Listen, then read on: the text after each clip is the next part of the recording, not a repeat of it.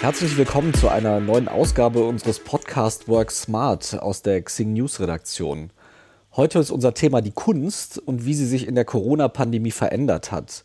Dazu bin ich verbunden mit Nur Nuri, der seit 30 Jahren die Galerie Pashmin Art in Hamburg leitet. In der Pandemie hat er mit einigen innovativen Konzepten versucht, seine Ausstellung am Laufen zu halten. Hallo Nur, äh, wie geht's dir und äh, wie gut hat das Ganze denn eigentlich geklappt? Hallo Stefan. Ja, wie soll dann auch so gut alles klappen? Natürlich, man muss bei äh, solchen Momente, wenn dann gar nichts auch so geht, innovativ denken und handeln.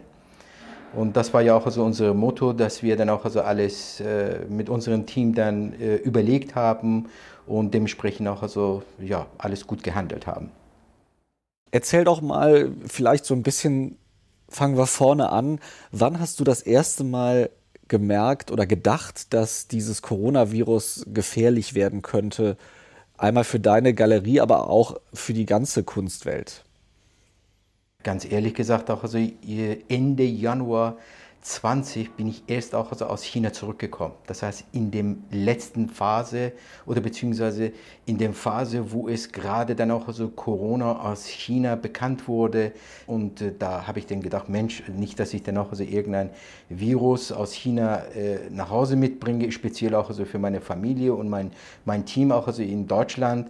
Und äh, da war ich dann auch so ein bisschen vorsichtig. Ne? Also da war ich dann ein bisschen, ganz ehrlich gesagt, auch also geschockt natürlich auch also für mich dann eine beängstigende auch also Moment, weil wir haben auch also Geschäfte dann auch so in China. Das heißt, ihr habt eigentlich relativ früh im Vergleich zu vielen anderen gemerkt, wie ernst die ganze Geschichte ist. Richtig. Wie hast du denn dann Ende Januar, Anfang Februar reagiert? Also in Ruhe liegt ja auch also Kraft und da muss man bei solchen Momenten erstmal ruhig bleiben und gucken, was erstens auf uns zukommt. Also das ist sehr, sehr wichtig, dass man sich äh, überlegt in dieser Hinsicht, nicht äh, sofort dann auch also reagiert oder äh, eine Überreaktion an nicht auch so entwickelt, sondern dass man erstmal schaut, äh, was auf einem dann zukommt, äh, wie kann man dann eigentlich auch so eben andere Wege aussuchen oder ja, also so etwas. Du hast dann ja auch oder ihr habt dann ja auch tatsächlich ein Konzept umgesetzt, mit dem ihr trotzdem die Kunst noch zeigen konntet, auch teilweise während der Lockdowns. Wie genau sah das denn dann aus? Ja, sicherlich, also weil äh, wir, sagen wir mal, eigentlich auch so glücklich waren, dass wir äh, dementsprechend äh, vom Zuhause aus, auch also vom Homeoffice arbeiten, weil unsere Arbeit äh, ist viel mehr auch also kreative Arbeit. Äh, wir müssen eigentlich auch so äh, viel diskutieren über äh, Künstlern, über Projekte, dass man auch also dementsprechend äh, Konzepte entwickelt. Ne? Und das war nicht mehr auch also möglich. Und da musste man äh, diese emotionale Ebene in Kunst ja gar nicht auch also vergessen. Und das musste man äh, sicherlich dann äh, so etwas an Publikum wieder weitergeben können. Wir haben sehr früh, vor ungefähr eigentlich auch also 15 Jahren, haben wir angefangen, mit dem digitalen Welt uns zu befassen. Das heißt, wir waren ja eigentlich auch also eben mit der Digitalisierung zu Hause, äh, unsere Webseiten, Kurzfilme und natürlich auch also dementsprechend äh, einige Berichte, dass wir auch also in YouTube hochgeladen haben. Wir waren ja auch also mit diesen Medien bekannt. Ne? Und das hat uns natürlich dazu gebracht, dass wir diese Aktivität noch mehr auch also machen. Das heißt, dass wir ganz einfach dann äh, leere Galerieräume dann auch also äh, konzeptionell ausgestattet haben mit äh, entsprechend auch also Bildern, äh, dass wir von Künstlern dann äh, hierher zugeschickt bekommen haben. Und dann haben wir angefangen, eigentlich auch also kuratorisch dann alles vorzubereiten. Und ja, genau wie bei einer Ausstellung, wenn man auch also einen Vortrag äh, macht, auch also über, äh, über den Künstlern oder halt eigentlich auch also über Kunst, haben wir so alles aufgenommen. Und das haben wir dann auch äh, später dann auch also geschnitten und äh, ja, synchronisiert. Und dementsprechend auch also in YouTube hochgeladen und an unseren allen Kunden weltweit dann auch also zugeschickt. Also einige mussten wir dann natürlich äh, mit englischen äh, Untertitel versehen und einige mit chinesischen, aber das ist auch also bei unserem Publikum sehr, sehr gut angekommen und die waren alle up to date. Also die, sogar großen Lob haben wir dann bekommen und sagten, viele Galerien machen ihr äh, Türen zu, aber wir geben auch also ordentlich Vollgas und äh, dass die Menschen auch also glücklich waren, dass sie das auch so gesehen haben von uns. Ihr habt das Ganze auch nicht nur in Deutschland gemacht, sondern sogar international, richtig? Wir haben auch Konzepte oder beziehungsweise so ein kultureller Austausch zwischen Europa und äh, speziell auch also China oder aus Asien.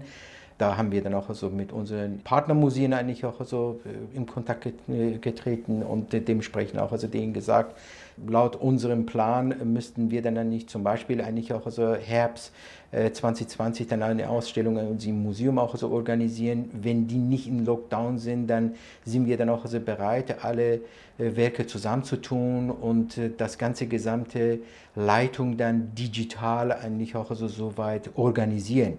Und die waren auch so heilfroh, dass äh, dieses Angebot von unserer Seite kam.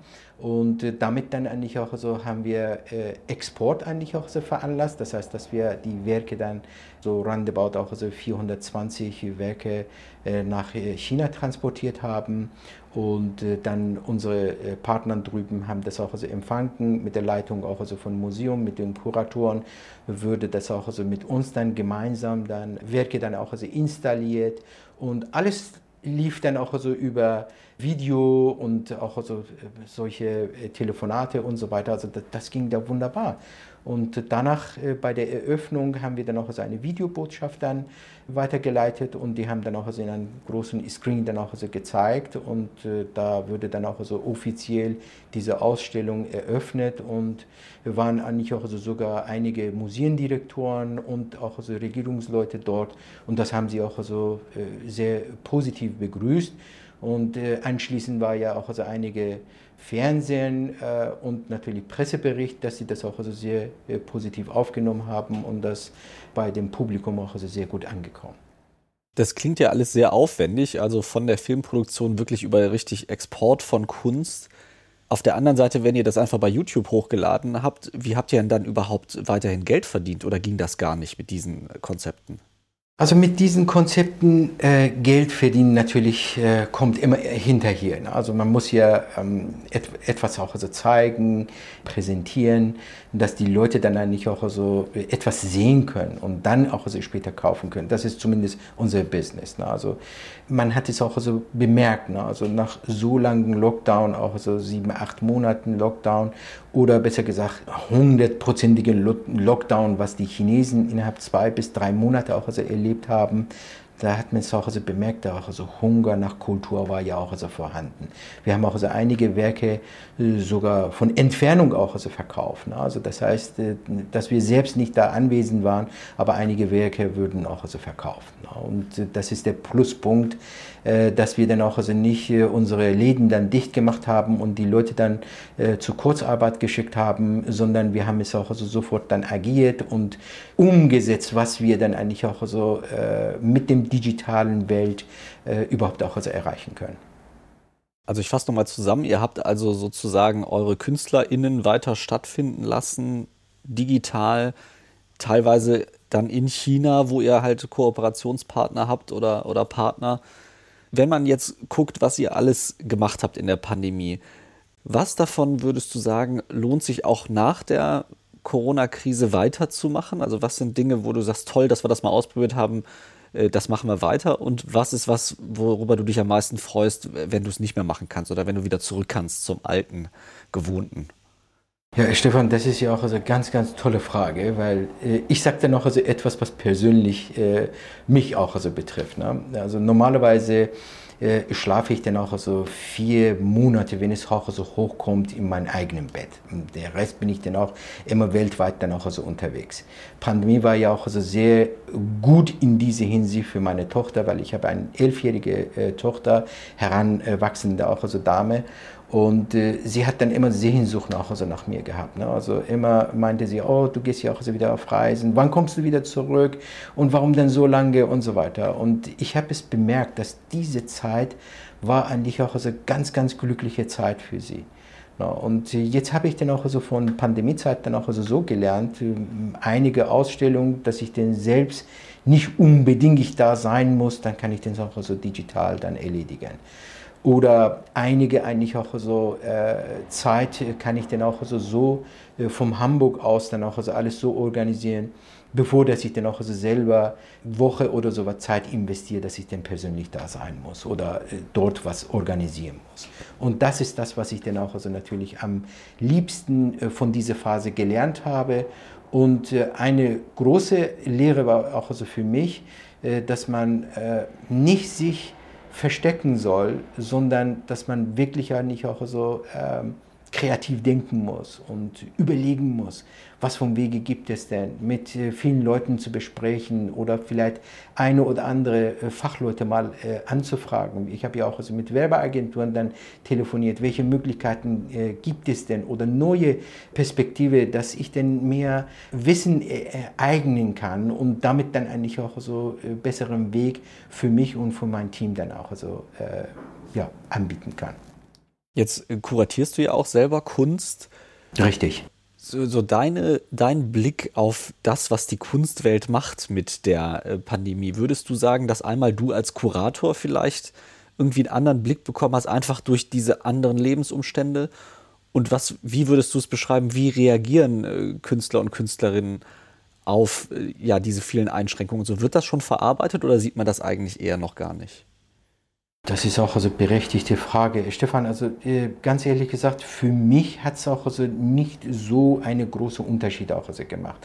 Nur großer Unterschied war ja, dass wir diese emotionalen Kontakt auch also zwischen dem Betrachter und natürlich dem Kurator oder dem Organisator nicht haben. Das läuft ja auch also digital. Na, aber Vorteil ist es auch also so, wenn eine dann nicht zu einer Ausstellung kommen sollte oder könnte, dann kann er dann eigentlich auch also von zu Hause auch also meine Botschaften sehen oder meine Ausstellung auch also betrachten.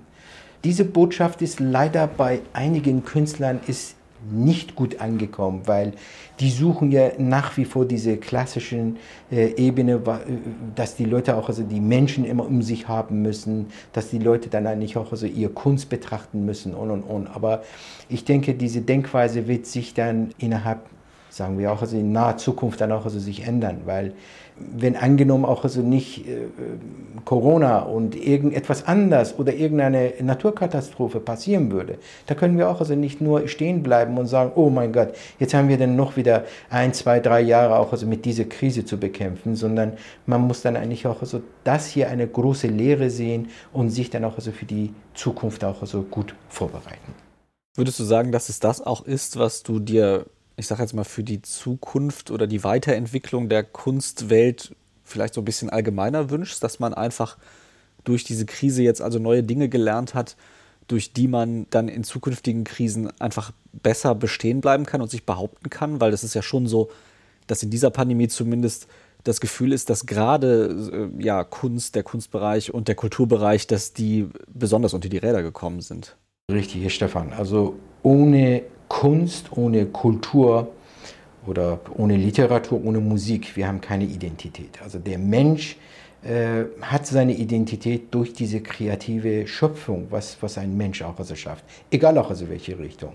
Ja, also ein Schriftsteller sitzt hin und schreibt auch also seine Gefühle äh, oder seine Gedanken und wenn man auch also das liest, dann sieht man auch also Bilder. Das ist auch also etwas, was Schönes ist. Oder wenn man auch also eine Musik hört und kriegt auch also Gänsehaut, das ist etwas, was Schönes. Das ist das, was äh, die Menschen, äh, dass wir auch also Menschen uns auch also damit identifizieren. Also ohne Kultur, ohne Kunst kann ich mir auch also kaum vorstellen, dass wir auch also eine positive und gute Zukunft für unsere Kinder anbieten können oder denen überhaupt auch also in kreative äh, äh Perspektive auch also bringen können. Ne? Und daher, das ist notwendig, dass wir mehr eigentlich auch so Kultur und Kunst für die nächste Generation bewahren und weitergeben können.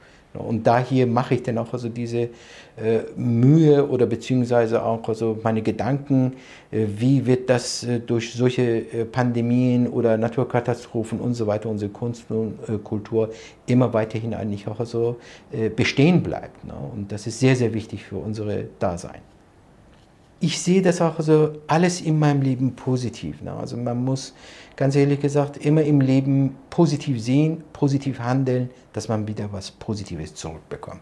Das ist sehr, sehr wichtig.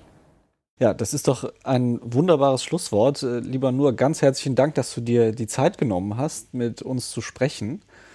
Ja, ich bedanke mich auch bei allen Zuhörerinnen und Zuhörern. Wünsche eine gute Woche und bis bald. Und nochmal vielen Dank an dich nur. Bis bald. Nicht dafür denn. Ich danke dir. Bis dann.